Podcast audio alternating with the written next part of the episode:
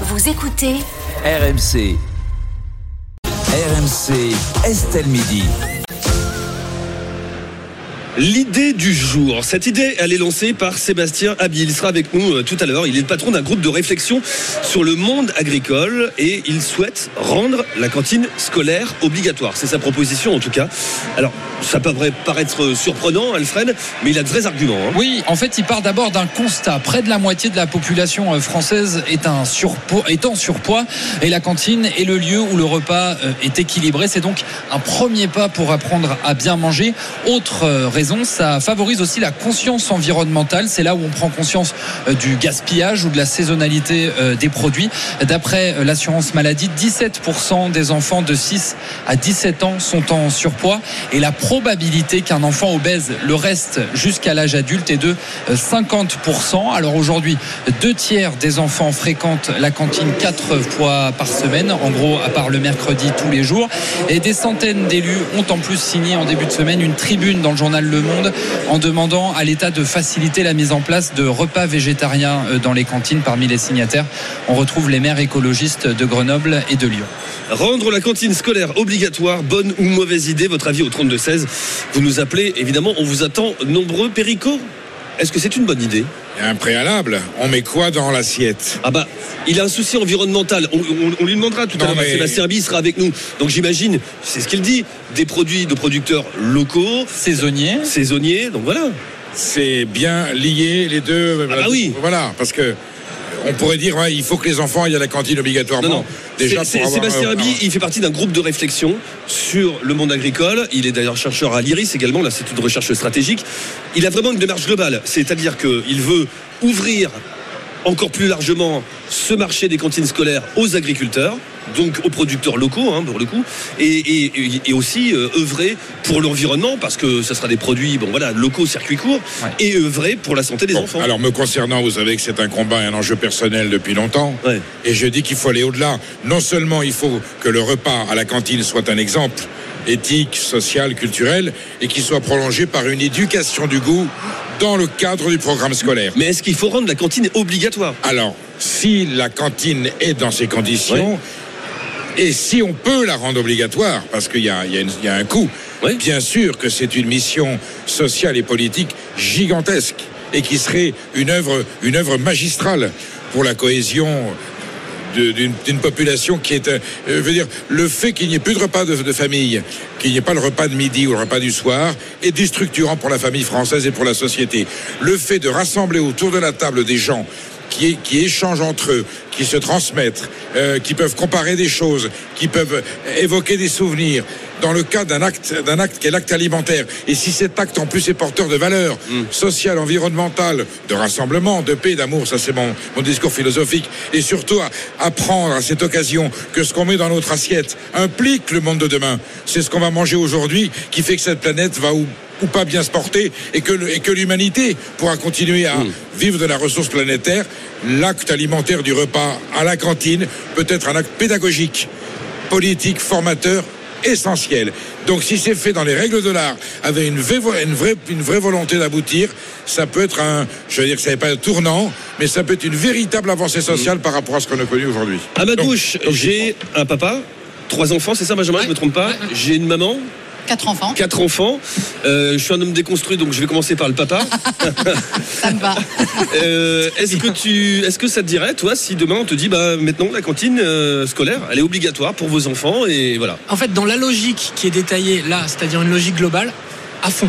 Je vais vous dire, à fond. Tout comme euh, on est en train de rendre le sport obligatoire à partir de l'an prochain, 30 minutes d'activité physique obligatoire pour chaque enfant, sauf évidemment problème de santé qui empêche. Qui est cette même logique en disant pas l'idée est de vous obliger de manger à la cantine Non, l'idée est de vous. La journée est globale, elle commence. Ça à fait 8h, partie de l'éducation. Et ça fait partie de l'éducation. Mm. Surtout qu'il précise bien, certes on mange mieux, c'est local, etc., etc. Et on fait des cours d'éducation euh, au bien manger. Je voudrais quand même dire une chose. En France, on est très forts tous pour critiquer la France. Il faut quand même signaler qu'en France, la cantine française, ça doit être, c'est une fierté. Il y a quand même énormément de villes qui font des efforts pour du manger bio, pour du manger local. Ouais. Il y, La a- il y en a- il y en a beaucoup qui font pas Pas que, aussi, hein. Eh pas ben, que, mais c'est vrai qu'il y en a, mais pas que. C'est une Attention, histoire de il y verre a à encore moitié de la merde. hein. C'est une histoire de verre à moitié vide ou de verre à moitié plein. Il y a encore de la merde, euh, Perico, de moins en moins sur les grandes sur les grandes villes notamment, mais même sur les petites villes, il y a des efforts qui Hélas, non. et, et il y a Hélas, des je efforts qui connais sont trop de cas qui sont inacceptables. et, et ben moi je vais vous dire que les Mais je te dis chercheurs pas qu'il n'y a pas de progrès sûr. immense. il y a des progrès majeurs. Alors c'est toujours pareil. On peut parler Quand- du gâchis aussi, hein, du gaspillage. hein. alors attendez, Mm. quand on se compare avec nos voisins, Mm. on aime bien se comparer les modèles éducatifs avec les pays nordiques. Bah, dans les pays nordiques, ils n'ont pas du tout un accès à la cantine aussi peu cher, parce qu'on paye très peu cher en France. C'est souvent en rapport au- avec le revenu des parents. Ouais. Mais si vous avez des petits revenus, ça vous coûte quasiment rien. Et vous mangez bien, vous mangez des légumes, vous mangez des fruits, vous mangez de la viande, de la viande de qualité, souvent qui est bio, pas toujours, mais qui est souvent bio.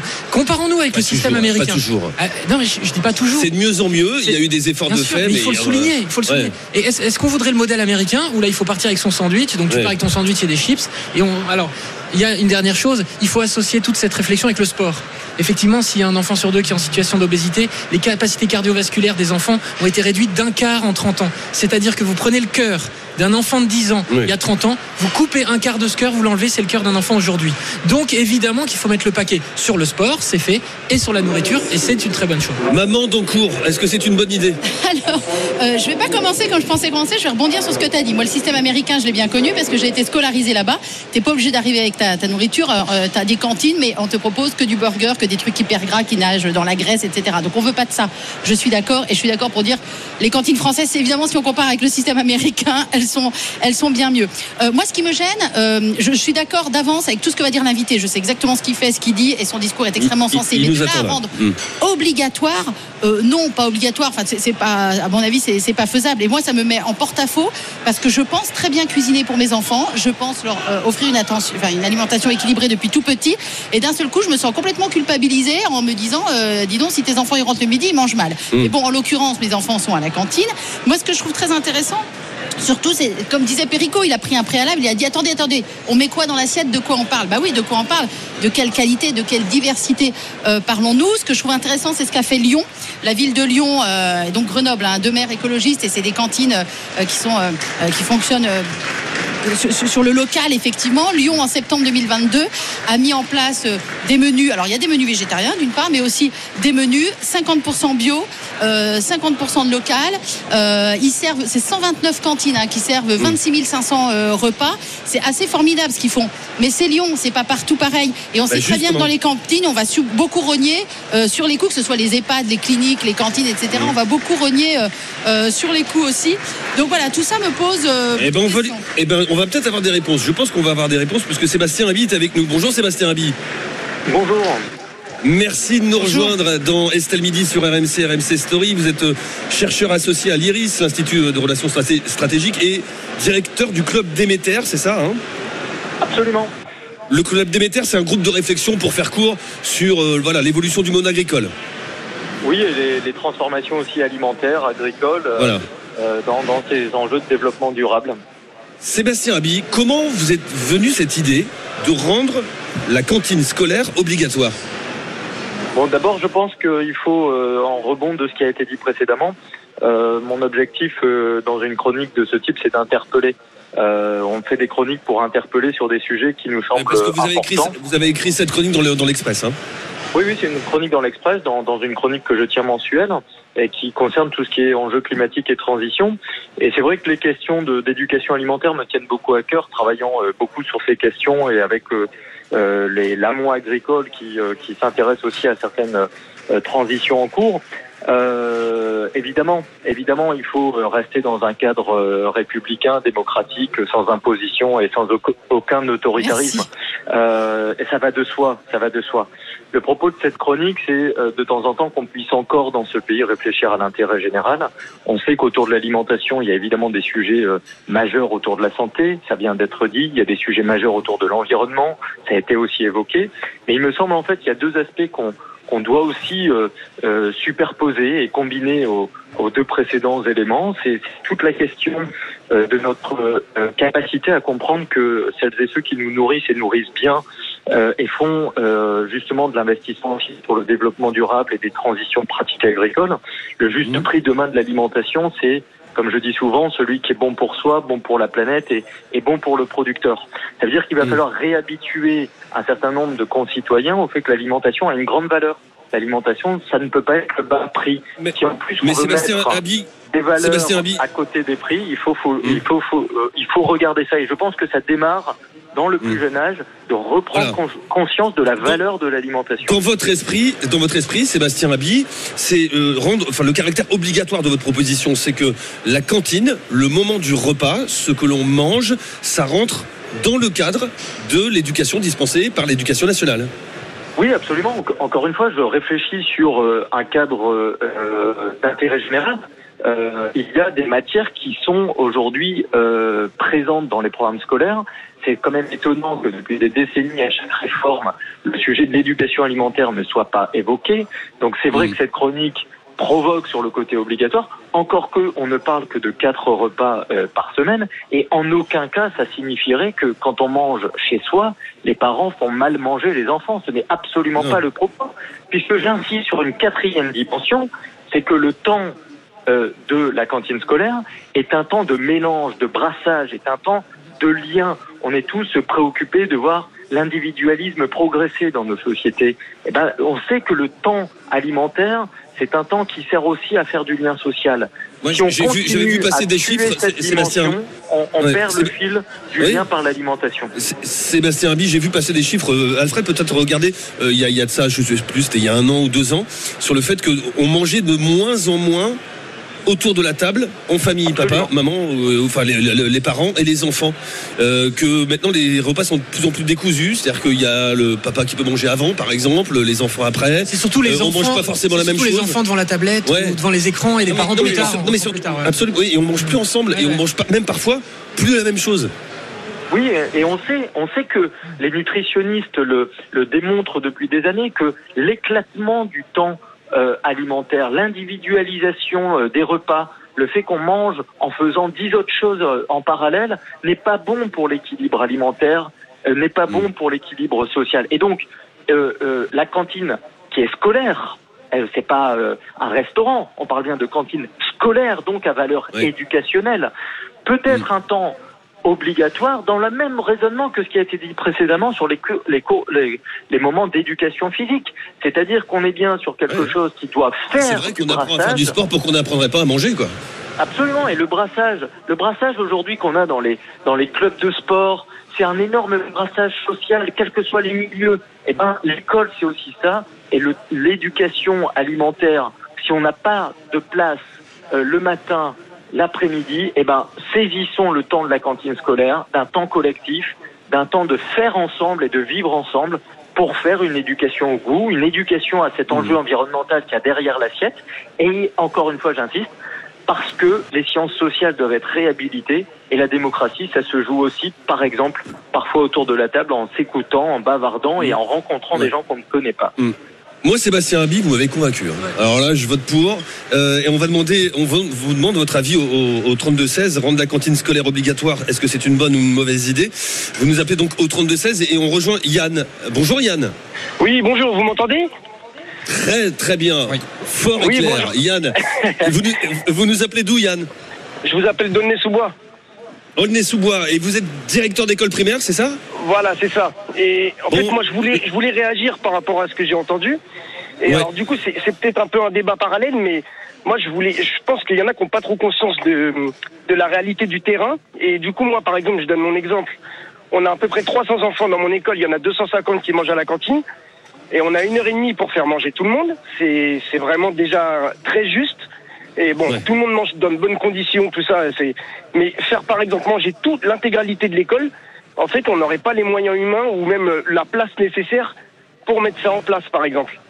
Et je trouve qu'on n'insiste Ah oui, pas on là-dessus. va demander à on- Sébastien parce que j'imagine. Vous y avez réfléchi à ça, Sébastien Ben, je pense que euh, ce qui vient d'être dit est extrêmement intéressant puisque précisément l'état actuel des choses ne nous permet pas d'aller dans cette direction puisque on le sait, on n'a pas investi parfois des budgets de collectivités euh, publiques territoriale, petite ville ou communauté de communes, sur la restauration scolaire et sur, ce programme-là. Enfin, on a financé pendant des années la construction de ronds-points tous les 200 mètres. On peut peut-être dans les prochaines années augmenter la taille des, cantines scolaires, investir sur une bonne alimentation, prendre en charge cette alimentation de qualité, à- puisque ce ne sont pas forcément aux parents de prendre en charge ce surcoût à ce moment-là. Donc, on est dans un on est dans l'intérêt général. Pour moi, c'est un sujet républicain et c'est un sujet où demain, évidemment, il va falloir trouver de la place et investir. Parce qu'encore une fois, investir dans l'alimentation des enfants, c'est investir sur la santé future du pays et, le- Et- la et santé future de la planète. J'ai une petite donnée euh, financière justement euh, à, à fournir parce que bon, euh, je sais que certains euh, ce- parmi ceux qui nous écoutent ou nous regardent se disent bah Sébastien Habil est bien gentil mais l'argent faut le trouver. Sauf que le coût de la malbouffe en France c'est 20 milliards d'euros par an. Le coût de- sanitaire et social. Sébastien C'est pour ça. Oui, oui, c'est pour ça. C'est pour ça qu'il faut les bien 20 avoir en milliards, tête ça permettrait de financer la cantine. Hein le, il faut avoir une vision du temps long. On est un peu dans une société qui est omnubilée par euh, ce qui se passe uniquement du matin au soir. Ayons une vision du temps long. L'investissement qu'on fait euh, sur l'estomac, le microbiote de chacun dès le plus jeune âge, ça a un impact majeur sur, encore une fois, la santé de chacun et la santé de la planète. Et j'insiste, je pense qu'on a nos démocraties aussi qu'il faut Mm. faire vivre. Et l'éducation, c'est quand même le laboratoire de la démocratie du futur. Merci Sébastien Habil, chercheur associé à l'IRIS et directeur du club Déméter Perico, convaincant quand même. hein. Oui. Mais c'est une priorité, j'allais dire nationale.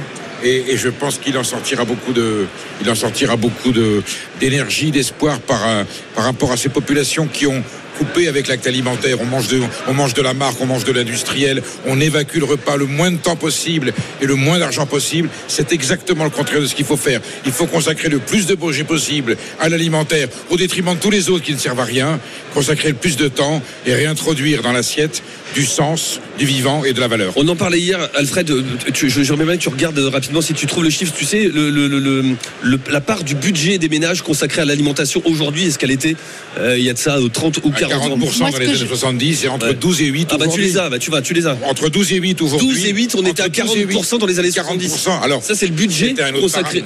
C'était, on faisait beaucoup de cuisine à la maison. Là, il y avait une- la femme était encore. Oui, mais il y a des choix à faire, comme tu le dis. Ah, mais aujourd'hui, on est trop loin dans l'autre la- sens.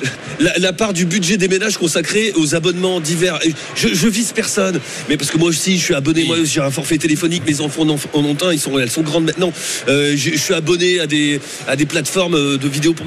Mais cet argent-là, enfin, il faut. Il y a, peut-être des priorités à redéfinir. budgets un peu inutiles, même s'ils ont une utilité. Ah, Sur quoi on les prélève? Sur le budget alimentaire. Eh oui. Pourquoi? Parce que l'agro-industrie nous dit et la, et la grande distribution, ne vous inquiétez pas. On peut vous faire bien manger toujours pour un pas cher. Moins cher. Ouais, ouais. C'est de la merde, mais c'est moins cher. C'est Ouais. un rapport qui a été lancé en début de semaine. La Banque alimentaire a publié son rapport annuel et montré que chez les plus précaires, l'alimentation était le deuxième poste de dépense euh, après le loyer, mais devant par exemple les factures. Donc c'est c'est quand même à nuancer chez les, chez les plus précaires. euh, Emmanuel Doncourt, dé- journaliste indépendante. Il faut, ouais, il faut quand même dézoomer parce que là on parle des cantines scolaires, mais on pourrait parler des cantines d'entreprise, on pourrait parler des cliniques, des, des hôpitaux où on mange tellement mal, Ah on ouais. pourrait parler des EHPAD où on mange tellement mal. Des maternités, On merci. pourrait- voilà.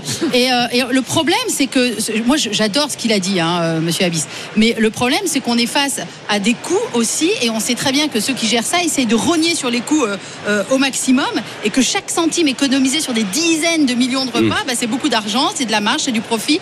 Voilà, on est, on est quand même confronté à un système économique qui ne porte pas vers ça. Et si on veut en faire une priorité de santé publique, euh, va vraiment falloir taper du poing sur la table, parce que l'économie, elle n'est pas fichue comme ça. hein. Merci à Yann d'avoir été avec nous au 32-16, directeur d'école à Aulnay-sous-Bois. Tierno nous rejoint. Bonjour Tierno. Oui, bonjour. Bienvenue dans Estelle Midi sur RMC, Bonjour. RMC Story. Tierno, vous nous appelez d'où De Toulouse. Tournefeuille. De Toulouse. exactement. Où on s'est bien mangé aussi à Toulouse. Euh, vous faites quoi dans la vie Vous faites quoi dans la vie, Tierno Je suis technicien. D'accord. La cantine scolaire obligatoire, ça vous va ou pas? Euh, moi, en fait, euh, la cantine euh, scolaire obligatoire, euh, oui et non, en fait, parce qu'aujourd'hui, vous voyez, j'ai par exemple mon, fils qui est dans un établissement. Aujourd'hui, il a un service de cantine qui est forme de plateau repas. Aujourd'hui, on plus euh, le, le petit cuistot qui cuisine dans les écoles euh, le matin très tôt pour pouvoir euh, donner quelque chose de, de qualitatif à nos enfants. Aujourd'hui, c'est des petits plateaux repas qui sont apportés euh, rapidement Ah oui, euh, par des collectivités, par, enfin, par des collectivités. Aujourd'hui, moi, par exemple, mon fils, il est, on est musulman, on est de confession musulmane. Et aujourd'hui, Mhm. si, par exemple, il y a de, je sais pas moi, du rôti de porc à proposer aux enfants, il n'a pas de repas de substitution, quoi. Aujourd'hui, je veux dire, c'est, c'est très compliqué, c'est très difficile. Donc, euh, des fois, je peux, enfin, moi, pour ma part, on essaye de faire en sorte que les enfants puissent manger euh, des fois à la maison, des fois euh, chez des amis pour qu'ils puissent, euh, ils puissent euh, retrouver euh, enfin, le goût de l'appétit. On n'est pas obligé de manger. de la- arrive On à n'est pas obligé de. ma- Tierno, on n'est pas obligé de ma- manger de la viande tous les jours, et euh, notamment le midi. non, c'est un exemple, que j'ai donné. Aujourd'hui, je parle, de, je parle du porc, mais je pourrais très bien parler de, de je sais pas, moi, d'haricots accompagnés de lardons. euh, Je pourrais accompagner de plein de choses. Enfin, euh, c'est, petits, c'est, un petit détail qui. Hmm. Ceci étant dit, Tierno, bon, c'est un- vrai sujet. On, on l'a déjà, on a déjà débattu. C'est les fameux sujets des repas de substitution. Moi, j'ai- quand j'étais, euh, j'ai été animateur euh, en, en centre aéré quand j'étais plus jeune. Euh, la question se posait pas à l'époque. Moi, j'avais des, colons, comme on dit, euh, parmi euh, euh, mes enfants. Je les appelais mes enfants et je les considérais comme tels, qui étaient de confession musulmane. Et on le savait, puisqu'on demandait aux parents si vous voulez pas qu'ils mangent de porc, vous nous le signalez au début du centre aéré et puis on le note et on le notait. À la cantine, ils le savaient. Et quand il n'y avait pas moyen, bah, il y avait du jambon, purée jambon par exemple. Bah, moi, je donnais double dose de purée à, mon gamin qui était de confession musulmane et ça posait aucun problème, Tierno. Il, il, a- il a jamais eu de problème de santé, à ma connaissance. Et il, man- il mangeait très Oui, bien. mais ça peut pas être une politique globale, ça, Rémi. On peut pas raisonner comme ça de manière globale. On peut pas dire, bon, bah écoutez, dès qu'il y aura des porcs, on donnera deux fois plus de purée aux enfants Ah, musulmans ou juifs. Non. Ah non, en fait, parce qu'on doit penser. Le, ce qui est très difficile quand on mène une politique d'éducation globale, c'est de penser à tout le monde, c'est de prendre en charge tout le monde. Oui, Moi, j'étais interne. Mais c'est- c'est- c'est- et je dis pas que c'est simple. Moi, j'étais interne. Il y avait des musulmans, des juifs à l'internat. Et ben, quand c'était du porc qui était à table, on leur proposait du poulet et ça se passait très bien. Ouais, aussi. et personne ne râlait. Je veux Oui. dire, et, et maintenant, c'est pas pourquoi le truc est devenu hyper Non, mais polémique. ce- À l'époque, ça l'était voilà, pas. Non, mais ce qui me gêne, toi comme moi, on n'a pas la même idée là-dessus. Enfin, que, que je suis d'accord avec toi aussi, pourquoi pas. Mais je suis pas contre les menus de substitution. Juste, je m'interroge pourquoi il y a une telle cris- crispation sur le sujet. Et quand il y a crispation, bah, c'est. Oui. Voilà, en en fait, il y a cas- crispation parce que c'est devenu religieux, Ouais. alors qu'on pense plus aux gamins. C'est-à-dire juste- la, la minorité ne doit pas l'imposer à la Non, majorité. bon, ça, on, dérive un petit peu. On vous a posé la question. On, on va- on- on se recentre un petit peu. On vous a posé la question cette proposition euh, de Sébastien Abi, chercheur associé à l'IRIS, directeur du club Déméter. Est-ce qu'il faut rendre la cantine scolaire obligatoire pour que nos enfants mangent sainement? C'est oui, c'est non. Vous êtes contre à 73% c'est- pour, à 27%. Côté obligatoire. Non, mais- obligatoire, C'est le mot obligatoire Je pense qui a qu'ils ont pas compris, Parce que mais ils tout ont le pas- reste du discours est génial. Non, mais ils n'ont pas compris. Si, je Euh, pense qu'ils ont compris, Perico, mais C'est le mot obligatoire. Le Gaulois est réfractaire, on le sait. C'est pas moi qui l'ai dit. hein. Non. non, mais si on leur demande si l'impôt doit être obligatoire, ils vont Ouais. dire que non. Oui, Et les évidemment. 130 km sur l'autoroute non plus. Ouais. Donc voilà, c'est la question qui était viciée au départ. Estelle Midi tous les jours, midi 15h sur RMC, en direct du stand de la région Hauts-de-France, depuis le salon de l'agriculture à Paris. Euh, Dans un instant, ce sera le meilleur du jour sur RMC, notre zapping. À tout de suite. RMC, midi 15h. Estelle Midi, en direct du Salon de l'Agriculture.